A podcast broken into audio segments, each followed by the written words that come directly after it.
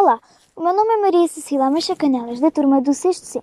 E hoje a minha sugestão de leitura é Uns óculos para a Rita, de Luísa Ducla Soares.